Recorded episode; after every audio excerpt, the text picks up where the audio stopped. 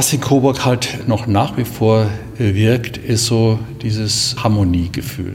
Also man möchte die Harmonie dieser Stadt, es ist ja eine schöne Stadt, es sind wunderschöne Renaissancebauten, es ist im Krieg nicht zerstört worden, es ist eine wunderschöne Umwelt und Natur. Und dieses Bild, das wirkt also über alle Parteien hinweg, auch bis hinein in die SPD.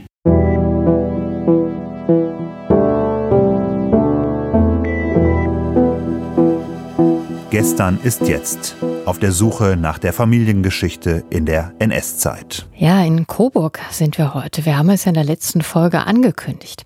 Ich, Brigitte Bates, bin in die Stadt meines Großvaters gefahren. Eine Stadt, die ich im Grunde kaum kenne. So wie ich ja auch meinen Großvater nie kennengelernt habe. Ihn konnte ich natürlich auch gar nicht kennenlernen, da er in den letzten Kriegstagen noch eingezogen worden ist und ums Leben kam. Aber die Stadt, die ist natürlich immer noch da und da kann man sich auf Spurensuche begeben. Und mir war es ein ziemliches Bedürfnis, erstmal alleine vorzufahren.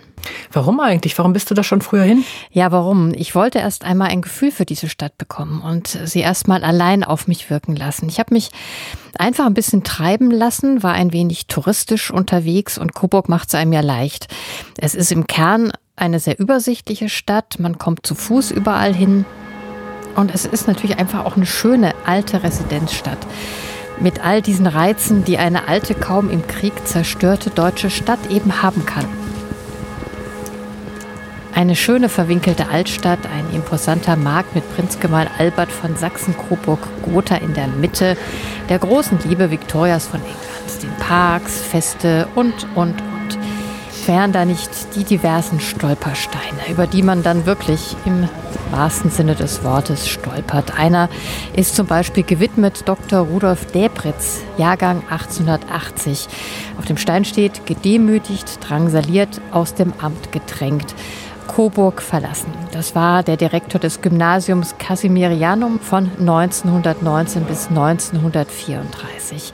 Es sind also nicht nur jüdische Menschen, an die diese Stolpersteine erinnern. Es gibt eben auch jene wie diesen Rudolf Debritz, der sich, auch wenn nicht rassisch oder religiös verfolgt, sich eben nicht dem braunen Spuk anschließen wollte.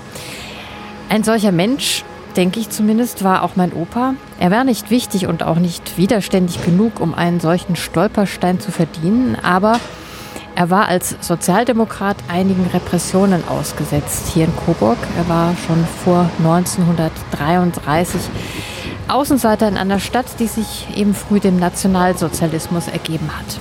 Genaueres weiß ich ja leider eben nicht, weil in unserer Familie über Details immer geschwiegen worden ist.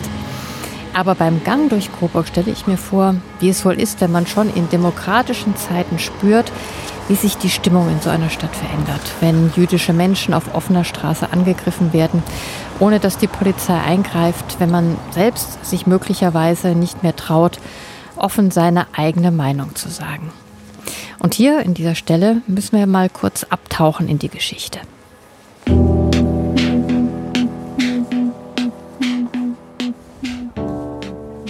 Hitler hat ja ganz bewusst in Coburg vor 1933 die Macht auf lokaler Ebene errungen und hat dann mit den Mitteln der Demokratie selbige ausgehöhlt. Meint der Hobbyhistoriker Harald Sandner. Das war ja sein Muster. Nachdem er 23 gescheitert ist, wusste er, mit Gewalt kann er es nicht machen. Also macht er es auf scheinbar legalen Wege, innerhalb der Gesetze. Und das hat er hier in Coburg erstmals gemacht. Und Hitler hat immer betont, so wie er in Coburg hier auf lokaler Ebene erstmal an die Macht gekommen ist. So hat er im Prinzip Stadt für Stadt, Gemeinde für Gemeinde in Deutschland auch erobert, um dann letztendlich die Macht im Lande zu bekommen. Das war praktisch die Blaupause dafür, sein Vorgehen. Und er hat ja äh, seinem ersten Auftritt in Coburg in meinem Kampf sogar ein ganzes Kapitel äh, gewidmet. Es gab dann im äh, Dritten Reich ein Ehrenzeichen über diesen ersten Auftritt von Hitler 1922 in Coburg, was Hitler selbst entworfen hat. Und dieses Ehrenzeichen, das war so begehrt, was eine so hohe Auszeichnung war, dass es sogar im Dritten Reich bereits schon gefälscht worden ist. Weil die Leute damals angegeben haben, wir waren damals auch dabei, wir waren mit die Ersten und so weiter. Ja? Das heißt, nicht wenige Coburger werden stolz auf den Ruf ihrer Stadt gewesen sein, damals. Nicht umsonst hat Hitler einmal gesagt, selbst mit Coburg habe ich Politik gemacht. Und diesen ganzen Vorgang der Machtergreifung in dieser kleinen Stadt, das hatte ich schon einmal recherchiert für ein Feature des Deutschlandfunks und habe in dem Zusammenhang mit dem eben gehörten Hobbyhistoriker Harald Sandner gesprochen, der auch beklagt hat, wie wenig sich die Stadt ihrer braunen Vergangenheit bis heute gestellt hat. Die mangelnde Aufarbeitung macht ja eins mit den Leuten. Man weiß es teilweise nicht und man versteht nicht, wie es dazu kommen konnte. Und Simon Wiesenthal hat einmal gesagt, Aufklärung ist Abwehr. Und für mich ist es absolut nicht nachvollziehbar, dass in der Vergangenheit gerade die äh, Stadtführung der äh, SPD hier nicht doch stärker sich engagiert hat und äh, doch lieber nur punktuell was gemacht hat. Aber so das ganze große, das Bekenntnis dazu, dass Coburg eben die erste Nazi-Stadt in Deutschland gewesen ist und dass Hitler 40 Mal hier durchgefahren ist und 14 Mal allein hier in Coburg selber persönlich gewesen ist. Ja, äh, und auch dann noch bis in den Krieg hinein Sachen, die Coburg betrafen, waren immer Führersache. Da hat sich also keiner dieser NS-Oberen dran getraut. Da wusste man ganz genau, was mit Coburg zu tun hat, ist Sache des Führers. Da musste der entscheiden. Also das ist wirklich, wirklich massiv, was hier abgelaufen ist. Und dazu muss man sich ganz einfach bekennen. Das ist ein Teil unserer Geschichte, den man nicht äh, wegdiskutieren kann. Ja, das ist ein unrühmlicher Teil, keine Frage, sehr unrühmlich. Aber er gehört genauso dazu wie die positiven Seiten, die guten Seiten der Herzöge teilweise im 19. Jahrhundert oder die, die Sachen, die wir heute hier haben. Ja. Wie die Nazis es schon vor 1933 geschafft haben, in Coburg die Macht zu ergreifen, das habe ich euch auf unserer Homepage gestern ist jetzt gepackt. Kurz gesagt, es war eine Mischung aus Einschüchterung der politischen Gegner, Hetze gegen Juden und einer geschickten Medienkampagne, in der sich die NSDAP permanent zum Opfer stilisiert hat. Einiges zu diesen Ereignissen kann man auch im Internet recherchieren, weil sich gegen viele Widerstände einige Coburger durchaus die Mühe gemacht haben, ihre Geschichte aufzuarbeiten, wie zum Beispiel der eben erwähnte Harald Sandner. Ein paar andere werdet ihr auch in unserem Podcast noch hören. Aber bevor ich die getroffen habe, habe ich dann doch erstmal Melanie vom Bahnhof abgeholt.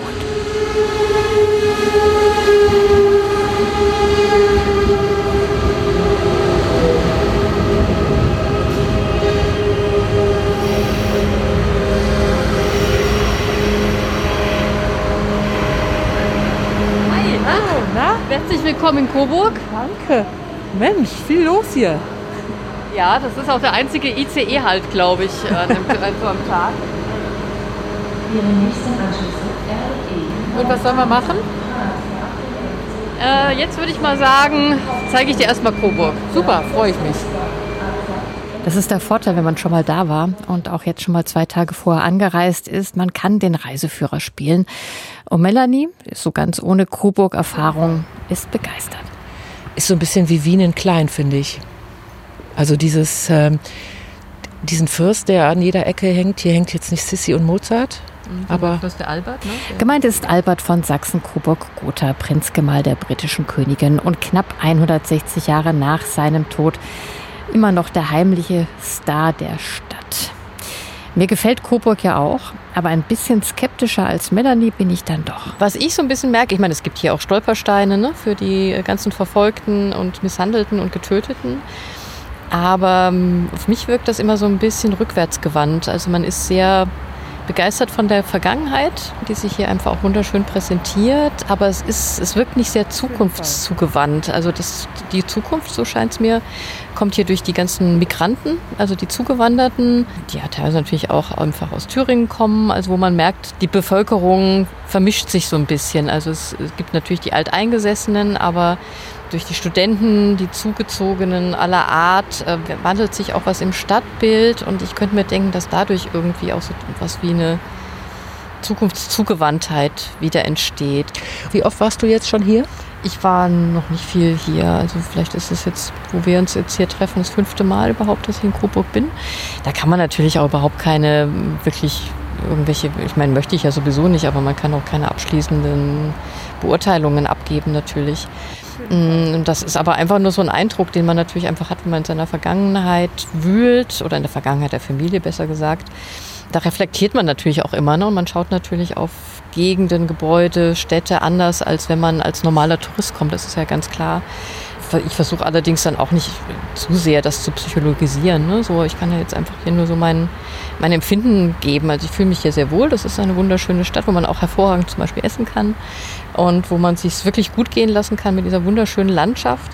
Wo ich aber so ein bisschen für mich fühle mich dann auch manchmal so ein bisschen eingeengt. Wir wollen uns aber nicht zu sehr bei Gefühlen aufhalten. Um die Brücke zwischen gestern und heute zu schlagen, treffen wir uns mit einem Mann, der gemeinsam mit anderen Mitstreitern seit Jahren versucht, in Coburg so etwas wie eine Erinnerungskultur zu etablieren. Also mein Name ist Rupert Appelshauser und ich bin jetzt schon seit äh, 20 Jahren genau Vorsitzender der Initiative Stadtmuseum Coburg. Der Name sagt es ja schon Initiative. Initiative. Warum ist es immer noch eine Initiative? Es ist halt immer noch Initiative, weil wir bisher noch nicht die Unterstützung äh, für ein Museum gefunden haben, die wir uns erwünscht haben. Es gibt da finanzielle Gründe, aber es gibt natürlich auch andere. Einer der Gründe dürfte ja sein, dass sagen wir mal, Coburg ein bisschen Probleme mit seiner Vergangenheit hat war eine der ersten Nazistädte in Deutschland. Und mein, meine Erfahrung oder mein, mein, meine Recherche hat ja gezeigt, man hat auch nach dem Krieg immer noch Probleme damit gehabt, sich auch dieser Vergangenheit zu stellen. Woran machen Sie das fest? Was, was glauben Sie, was der Grund ist? Also der Grund äh, liegt darin nicht so sehr, dass man jetzt unbedingt das äh, ablehnt, aber man äh, verweigert irgendwo die offene Wahrnehmung und ich meine mit offener Wahrnehmung auch so im Sinne etwas dazulernen im Hinblick auf etwas mehr Demokratie, demokratisches Bewusstsein. Was in Coburg halt äh, noch nach wie vor äh, wirkt, ist so dieses äh, Harmoniegefühl. Also man möchte die Harmonie dieser Stadt, es ist ja eine schöne Stadt, es sind gut wunderschöne Renaissancebauten, es ist im Krieg nicht zerstört worden, es ist eine wunderschöne Umwelt und Natur. Und dieses Bild, das wirkt also über alle Parteien hinweg auch bis hinein in die SPD.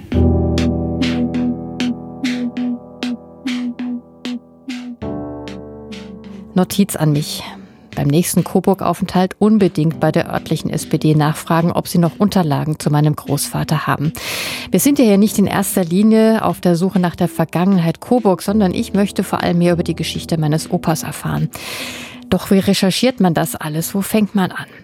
Um das herauszufinden, haben wir uns mit Hubertus Habel verabredet. Grüße, Herr Habel. hallo. hallo Herr Habel. Schön, dass es klappt. Ja, ja, finden wir auch. Der Kulturwissenschaftler war lange Jahre Heimatpfleger in Coburg und hat sich unter anderem einen Namen damit gemacht, auch auf die dunklere Seite der Stadtgeschichte zu schauen. So manchem war damit in der Stadt ein Dorn im Auge, aber auch seine Gegner dürften zugeben, dass er ein verdammt guter Rechercheur ist. Also ich habe sie ja angefragt, weil ich über meinen Großvater recherchiere. Nach der Familienlegende hat er beim Herzog von Coburg gearbeitet, hat seinen Job verloren. Jetzt bin ich gerade auf der Suche. Er hatte auch viele verschiedene Jobs. Dann auch während des Dritten Reichs hat er sich so ein bisschen mit Gelegenheitsarbeiten durchgeschlagen. Jetzt bin ich so auf der Suche, weil ähm, ja unsere Familie einfach nicht viel weiß. Er ist ja dann im Krieg auch gefallen. Ähm, was hat er eigentlich gemacht? Ne? Jetzt habe ich schon mal bei, bei der Stiftung des Herzogshauses angefragt. Die haben mir dann gesagt, ja, vielen Dank für die Anfrage. Sie haben aber kein Geld, um Archivarbeiten zu bezahlen. Und auch sonst ist es ein bisschen schwierig, das nachzuweisen. Sie kennen sich in Coburg ja sehr gut aus, waren auch Heimatpfleger hier. Wie würden Sie das machen? Ich würde dem herzoglichen Haus natürlich weiter auf den Füßen stehen weil die Mauern im Moment, alles das, wo die kein Geld damit verdienen, passiert nichts und damit ähm, und da werden dann auch im Zweifelsfall die Leute rausgeschmissen, obwohl es vollkommen kontraproduktiv ist. Also deswegen hartnäckig bleiben.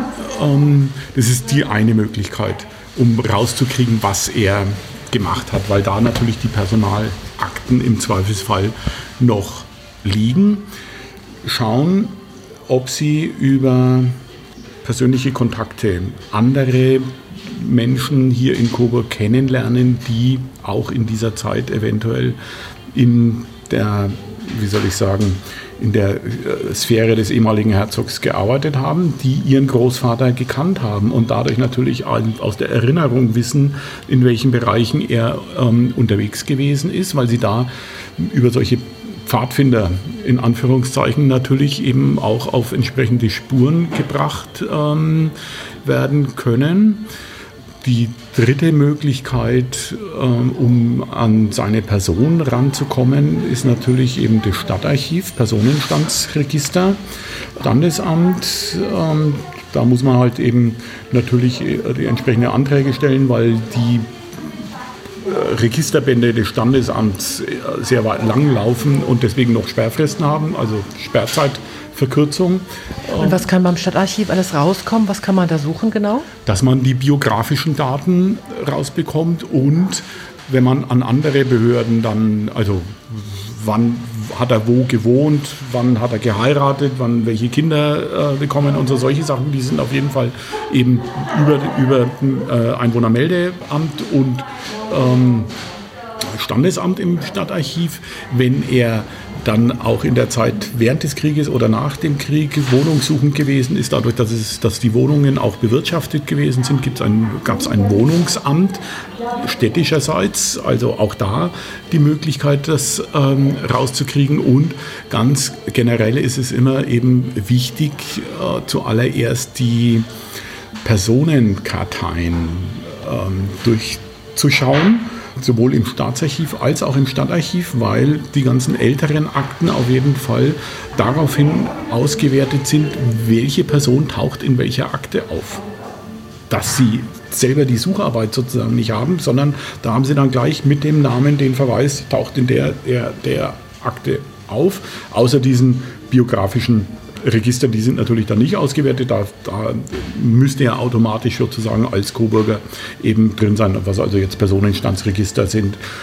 Staatsarchiv ist, ist wichtig, ähm, weil da die ganzen Spruchkammerakten liegen. Wenn er in irgendeiner Form mit dem Nationalsozialismus involviert war oder auch nicht, gibt es auf jeden Fall eine Spruchkammerakte, die entweder minimal ist, nur aus einem Blatt besteht, nicht betroffen. Wenn er also nicht Mitglied der NSDAP oder irgendeiner anderen Organisation gewesen ist.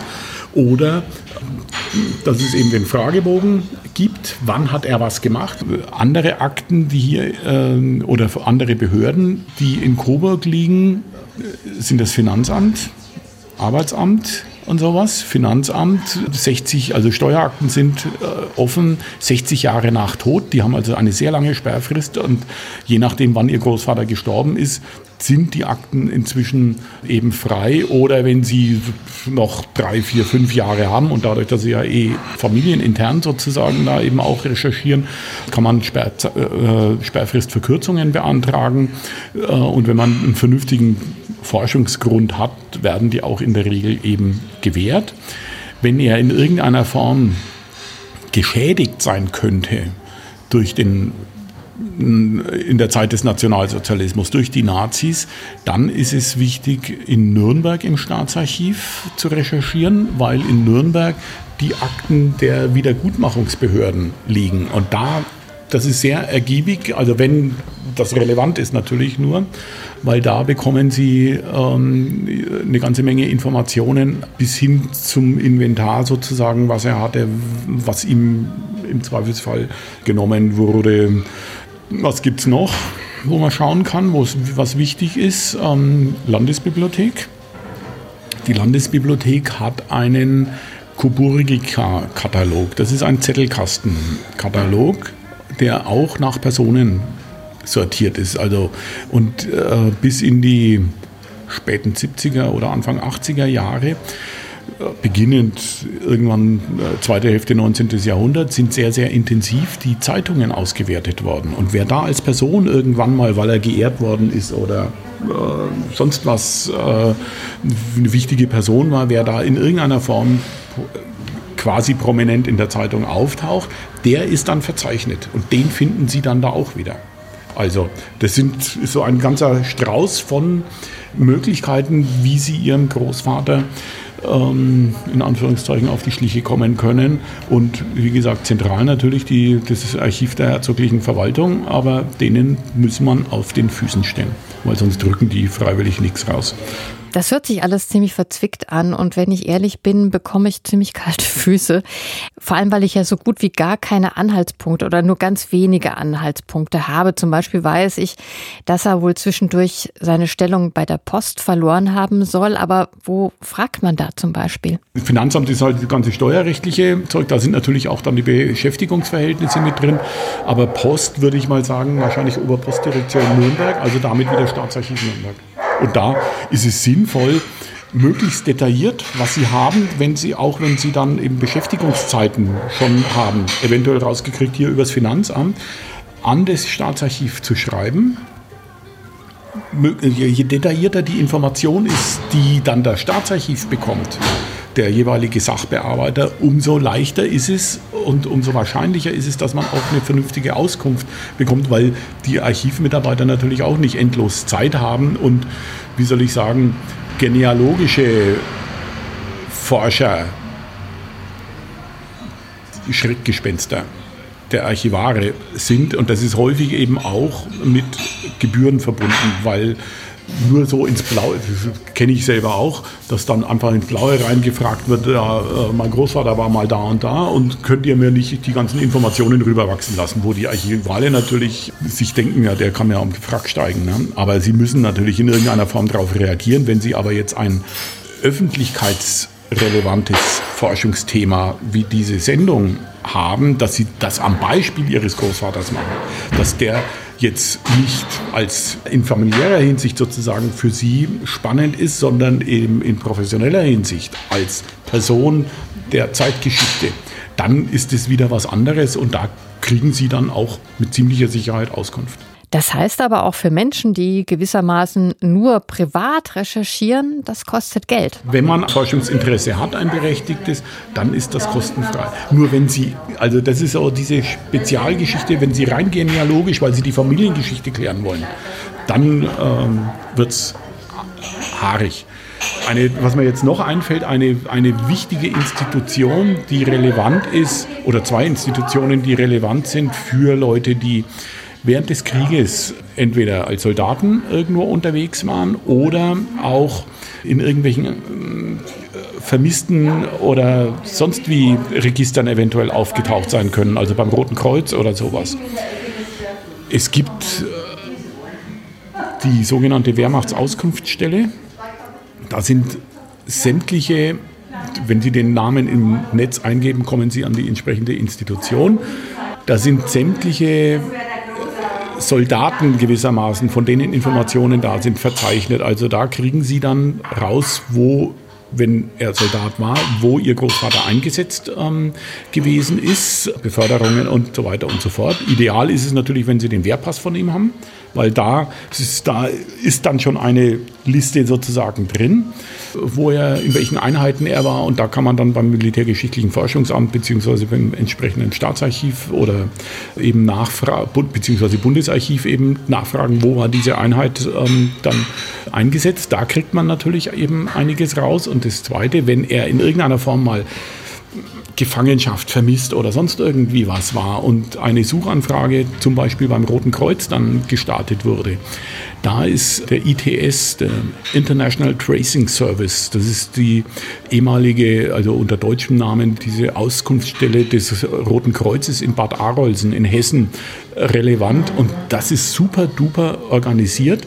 Alle Akten, die die haben, sind als PDF gescannt. Nun weiß ich zum Beispiel auch, oder meine zu wissen, so wurde es mir jedenfalls erzählt, dass er, mein Großvater, sich geweigert hat, beim Winterhilfswerk mitzusammeln. Wo kriegt man sowas raus? Auch das habe ich Hubertus Habel gefragt. Da ist wieder Bundesarchiv, das Document Center letztlich, also die, sprich die Mitgliederkartei der Nationalsozialistischen Deutschen Arbeiterpartei relevant, weil er eben bei dieser von der NSDAP organisierten Aktion sich geweigert hat. Aber natürlich auch hier oder eben im Stadtarchiv, Polizeiamt, da taucht sowas auch auf, eventuell. Aber wie gesagt, Agent 007 ist ja direkt dagegen. Also. Ja, das merke ich auch gerade, ja, ja. Und man braucht sehr viel Fantasie und, und, Geduld. und Geduld. Und sinnvoll ist es natürlich auch immer, sich das minutiös zu notieren, um die Wege sozusagen, die dann irgendwelche Informationen auch gegangen sein können, um das wieder nachvollziehen zu können, damit sie wissen, wo muss ich jetzt nochmal einen Seitenweg einhängen. Also ich muss jetzt sagen, mir schwirrt ziemlich der Kopf von all den Möglichkeiten, die so eine Recherche bietet, aber auch von all den Möglichkeiten, die es eben braucht, um so eine Recherche durchzuführen. Einerseits ist mein Jagdtrieb doch ein bisschen geweckt, aber ähm, der Berg, der da zu beseitigen ist oder der da zu besteigen ist, der kommt mir schon ganz schön groß vor und ich glaube, ich werde schon noch ein paar Mal nach Coburg fahren müssen, um mich durch diese ganzen Akten, die da hoffentlich liegen, das weiß ich ja auch noch gar nicht, durchzuwühlen und mich in den diversen Archiven umzugucken. Wir haben ja gehört vom Oliver von Wrochem, dass man Verbündete braucht. Hast du in Coburg jemanden, mit dem du mal über deine Familiengeschichte reden kannst? Ja, ich habe schon noch Verwandtschaft in Coburg. Ähm, das gestaltet sich allerdings ein bisschen schwierig. Ich weiß aber noch nicht, ob das an mir liegt. Ähm, wir haben halt in unserer Familie keine wirkliche Kultur des Miteinander sich auseinandersetzens. Das habe ich auch schon gemerkt. Aber das ist ja bei euch auch nicht so einfach. Nein, darum wird es eben bei mir als nächstes gehen. Denn nächste Woche sprechen wir dann über meinen Opa Joachim, beziehungsweise ich nehme euch mal mit in das Gespräch, das ich mit meinem Onkel Siegfried und meiner Mutter über eben ihren Vater, also das ist der Vater meiner Mutter und den Stiefvater meines Onkels geführt habe, schon vor einiger Zeit. Und naja, so viel ist gesagt, so einfach war das nicht.